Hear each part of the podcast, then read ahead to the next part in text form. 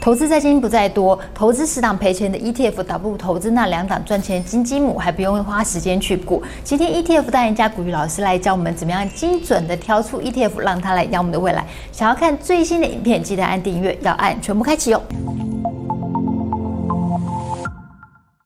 大家好，我是薛伦。大家好，我是股鱼老师。老师，现在 ETF 都好多样性哦。薛伦看了好几档，都很心动。这 ETF 选择一多呢，就好像女人的衣柜一样，一打开衣服一多呢，有时候就很难选择。薛伦好奇，在投资 ETF 上面，是要像女人的衣柜里面多比较好，还是说要像贾博士一样简单穿着就好？选择性一多啊，就等同没有选择是一样的。如果今天我们要去做一个投资，可以把你的选择呢，尽可能的把它给缩小。你才会好好的去挑选你真正想要的一个东西，嗯、你的资金呢才能够得到妥善的分配嘛。成功人士衣柜呢永远就只有那一套衣服而已啦。全世界有两个成功的男士，是第一个贾博斯，你知道他穿衣服的特色是什么吗？哦、牛仔裤、黑上衣没了。这个呢叫做 FB 的创办人，他也永远都是这个穿着。你知道他们的理念是什么吗？简单就是力量。如果呢，工具是有用的，是一个就够了。一千个方法，一万个方法，但是呢，这些方法都没有办法帮你带来成效的话呢，请问？这一万个方法对你来讲意义是什么？毫无意义可言。你真正想要的就只有那一个对的方法。This is more，少就是多。这个就是投资的一个非常大的一个哲理。虽然坊间产品这么多，但是呢，真正适合你持续投入的，事实上就只有那一两个真正重要的一个产品。其实频道下面也有很多投资朋友我会问说，他们手上很多档 ETF 想要整理，不晓得怎么样整理。一个呢嫌单薄，两个恰恰好。确认好奇，如果真的只要选。两档的话怎么选？帮我选一个成长的，跟选一个高股息的。因为呢，挑成长是为了什么？成长为了资本利得嘛，为了价差嘛，对不对？为了你的钱可以抗通膨嘛，对不对？高股息的话呢，就是你在投资的过程中，你可以拿到一点点回报嘛。如果今天呢，你跟我说挑成长性的代表，是，我一定会跟你讲说，你从台湾的产品里面挑就好了。这个资料呢，叫做台湾加权报酬指数。嗯，哦，你看像这个是从二零零三年一路累积到。目前为止，如果都不扣权重，它目前呢已经是。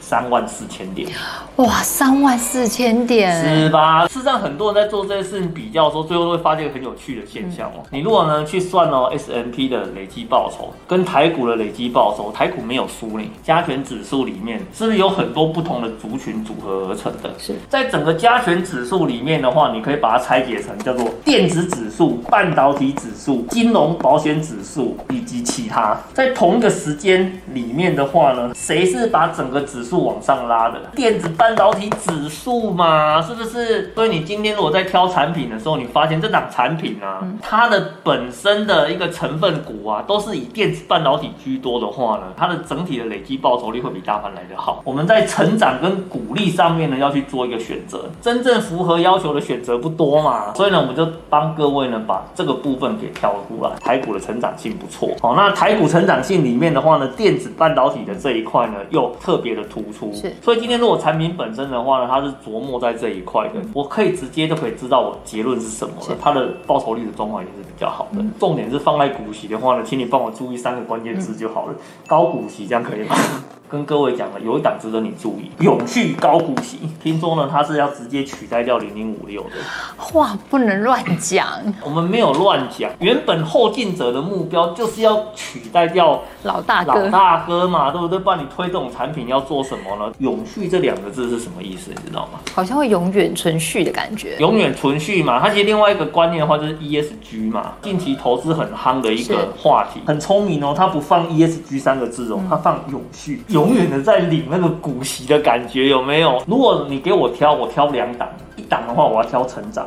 而且成长里面的话呢，然后最好能够着重在电子跟半导体这一块。股息的部分的话呢，挑高股息三个字。零零八八一的话呢，特色呢就是放在五 G 的这一块。那研调的资料里面呢，它告诉了我们五 G 的这个市场未来的成长性到底有多少？从现在开始到二零二五年，全球的复合成长率七十点八趴。以它的市场规模来看，相当于每年呢以七十点八趴的一个规模往上成长。这个主题呢，未来有没有成长性？有啦。啦，这个可以赚十几二十年的一个大趋势。你说那个高股息四趴多而已，哪有什么高股息？我们真的要为这档产品抱屈啊！当初这档产品哦发行的时候，因为呢它非常的守承诺，再加上呢它发行的时间点不好，台股啊那个配息的时间点呢、啊、都是在七月、八月跟九月。那这档产品呢它发行的时候，它、啊、已经是七月到八月这个时间点了，所以它绝大部分的成分股息都发完了啦，所以它才导致说呢，它在成立之后的前几次的配息那个数。数字哦都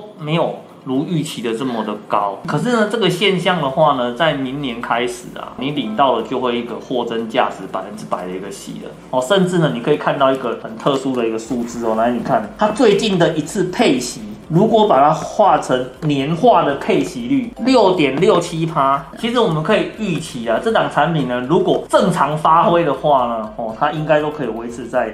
六个 percent 以上，零零八七八跟零零八八一，投资朋友们应该都还蛮熟悉的。如果还不熟悉、不清楚的话，没关系，我们影片下方会有说明文，可以点进去连接参考看看哦。确认记得啊，零零八七八跟零零八八一这两档 ETF 都是今年的热门定期定额人气排行榜里面的前十名名单内。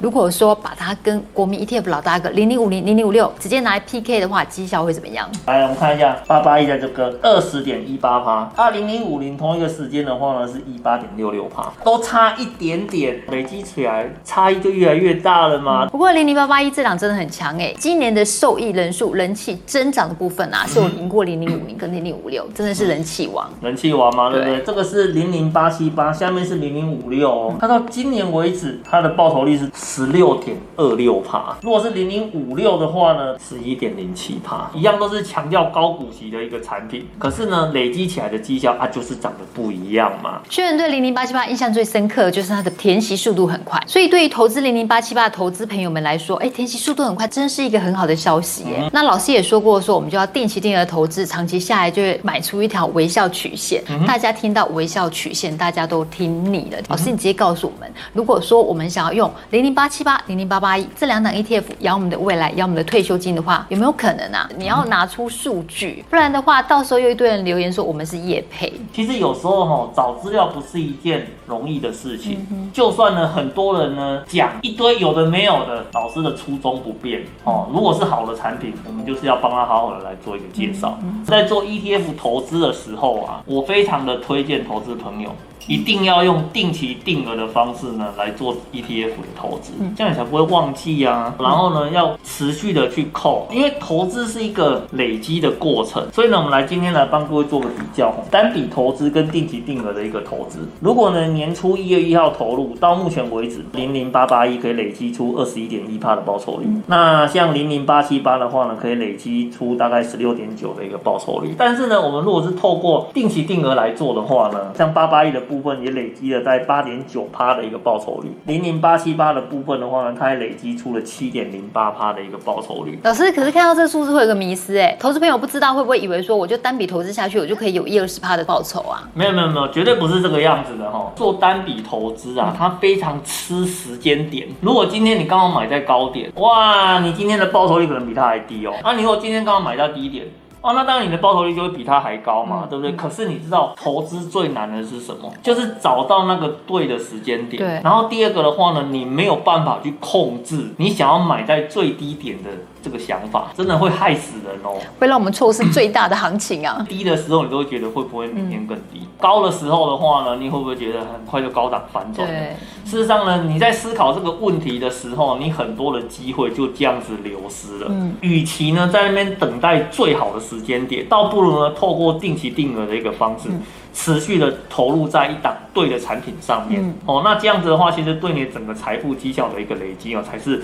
能够达到最好的一个效果啦！哇，听起来真的很心动哎！我只要用两档 ETF，零零八七八跟零零八八一这两档，就可以养我的未来，养我们的退休金。顺便跟大家分享一个小技巧，你可以设定在你领薪水的那一天买零零八七八，或是零零八八一，或者是两个都可扣款。这样子的话，你就可以在无感中投资，在无形中就可以获得配息还有资本利得哦。谢谢古雨老师的分享，投资朋友们，如果你想要知道怎么样用两档 ETF 零零八七八跟零零八八一来养你的未来的话，可以看我们影片下方说明文哦。投资朋友，如果只能够投资两档的话，你会选择哪两档 ETF 投资呢？欢迎在影片下方留言告诉我们。喜欢股鱼嗨什么，投资嗨什么，帮我们按赞、分享、订阅、开启下面小铃铛，要记得按全部开启，才会收到我们最新影片讯息哦。拜拜，拜拜。